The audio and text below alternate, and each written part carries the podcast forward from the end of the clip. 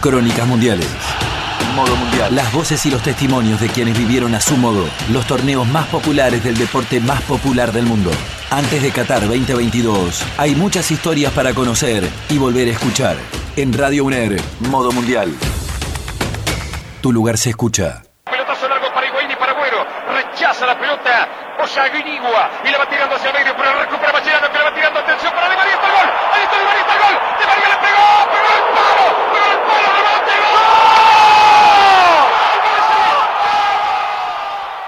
¡Gol! Hablar de mundiales rumbo a Qatar hoy con Gustavo Vergara, que está en línea. Hola Gustavo, aquí José Trovato, Gisela Guerrero y Gerardo Iglesias en las radios de la Universidad Nacional de Entre Ríos. ¿Cómo va? ¿Qué tal? ¿Cómo les va? Un gusto saludarlos.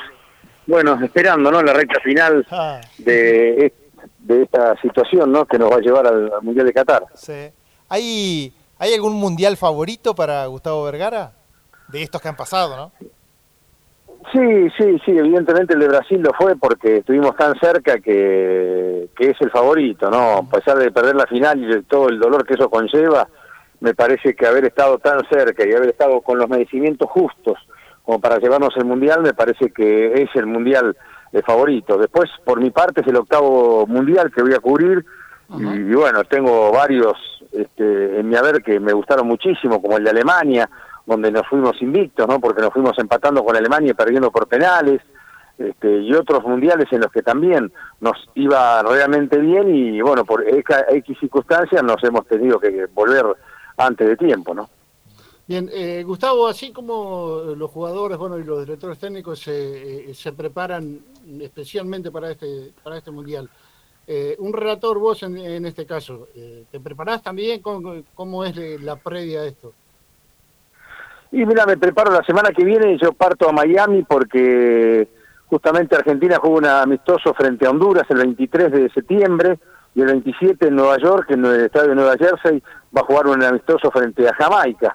Así que la radio me ha convocado para transmitir esos dos partidos y de alguna manera, así como se prepara la selección, me voy preparando yo, ¿no? Para transmitir los partidos del Mundial con la selección en cancha, ¿no? Bien. ¿Y cómo la ves a la, a la selección ahora, esta racha de escalón y bueno, y cómo venimos y cómo, cómo lo ves en el mundial? Yo la veo bien, la verdad, la selección la veo bien. El, el único tema es ver cómo llegan los jugadores, que es un tema no menor eh, a la instancia mundial, sabiendo que la temporada que tienen es corta, eh, hasta que se corte para el campeonato del mundo, recién arrancaron, es decir, no van a llegar con la cantidad de partidos que llegan habitualmente cuando se juega una temporada común.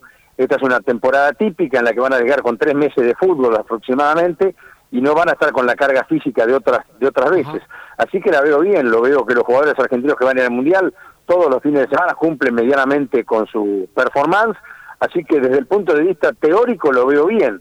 Después la práctica con todos juntos y el trabajo previo, eh, habrá que ver qué, qué nos qué nos depara, ¿no? El futuro el futuro inmediato. Y, y en ese recorrido, decía, ocho mundiales, eh, más allá de lo, de lo obvio, ¿hay jugadores que han, que han impactado de verlos así, este, un poco más de cerca que los espectadores comunes?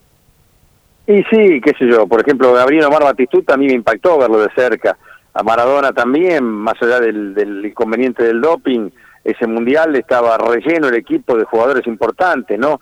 ¿Quién no va a conmoverse ante un quiebre de Canigia? ¿Quién no va a conmoverse ante, la, ante un despliegue descomunal del Cholo Simeone? ¿Quién no va a conmoverse ante los goles demoledores de Batistuta? Todos estos elementos que estoy mencionando tienen que ver parte, salvo Maradona, de aquellas dos obtenciones últimas antes de esta que conseguimos el año pasado en el Maracaná, que tuvieron que verle con las dos Copa América que ganó Argentina, sobre todo en el nivel del 91, ¿no?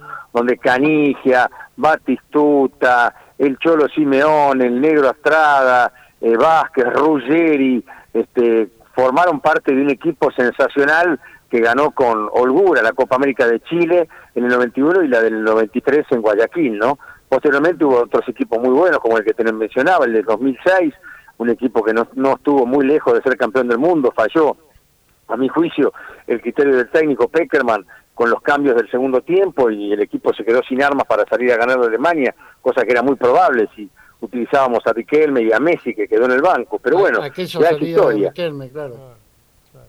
Claro, pero bueno, eh, jugadores muchos, ¿no? Porque ya de por sí, jugadores que se ponen la camiseta de la selección, eh, tiene un sinónimo de, saber por qué eh, están con la camiseta de la selección, porque saben jugar muy bien al fútbol.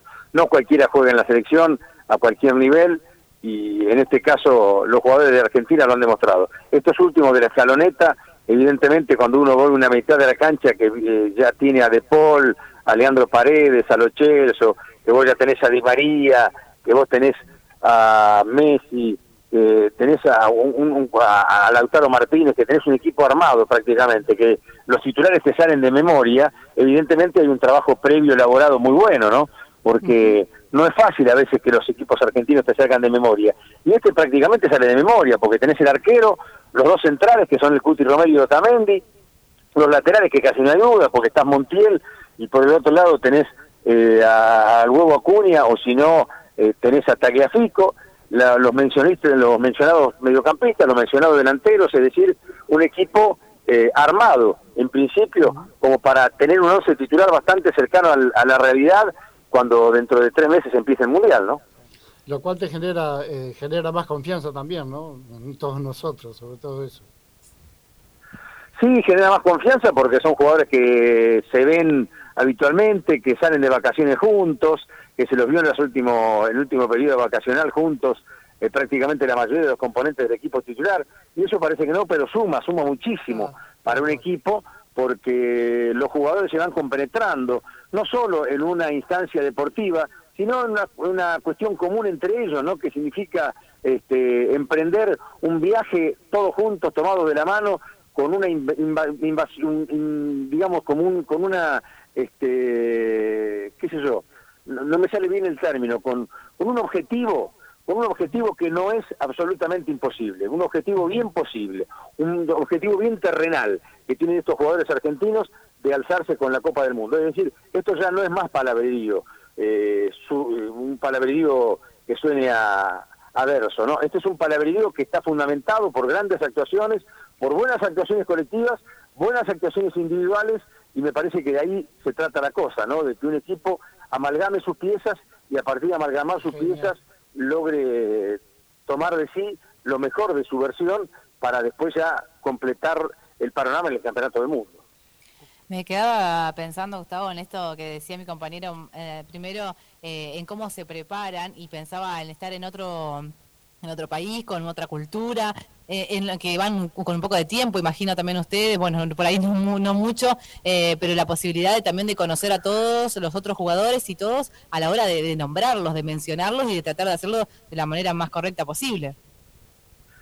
Ah, sí, sí, sí, no, bueno, eh, en cuanto a otra cultura, los jugadores argentinos se están acostumbrados a, a los viajes, a otras latitudes, ¿no? A, a jugar competencias en torneos extraños, por ejemplo, los juveniles lo han hecho, ¿no? Los juveniles que ahora son mayores han jugado en Malasia, han jugado en, distintos lugares exóticos en los que se han afianzado correctamente. Qatar es todo un símbolo de un mundial moderno, ¿no? Porque estamos viendo que hay estadios que están rodeados unos a otros eh, a no más de una hora de metro de viaje, ¿no? Entonces está la posibilidad, por ejemplo, para nosotros los periodistas de no ver un partido en cancha de Argentina y después de ver por televisión a, mil kilómetros otro partido. En este caso vamos a poder ser partícipe de más encuentros porque Qatar eh, está a la vuelta de la esquina cada uno de los escenarios y va a ser una, una experiencia para mí interesantísima y única de poder observar dos o tres partidos de un mundial del mismo día, ¿no?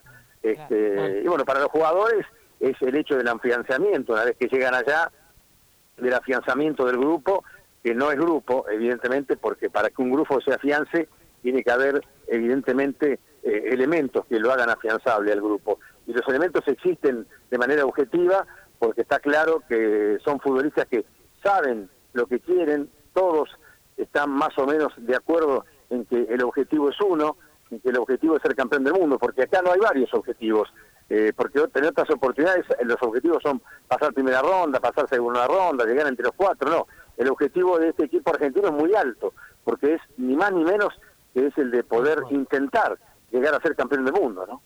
Gustavo, ha sido un placer poder conversar en este rato de la mañana. Que tenga un buen mundial, ¿eh? profesionalmente. Un saludo y muchas gracias.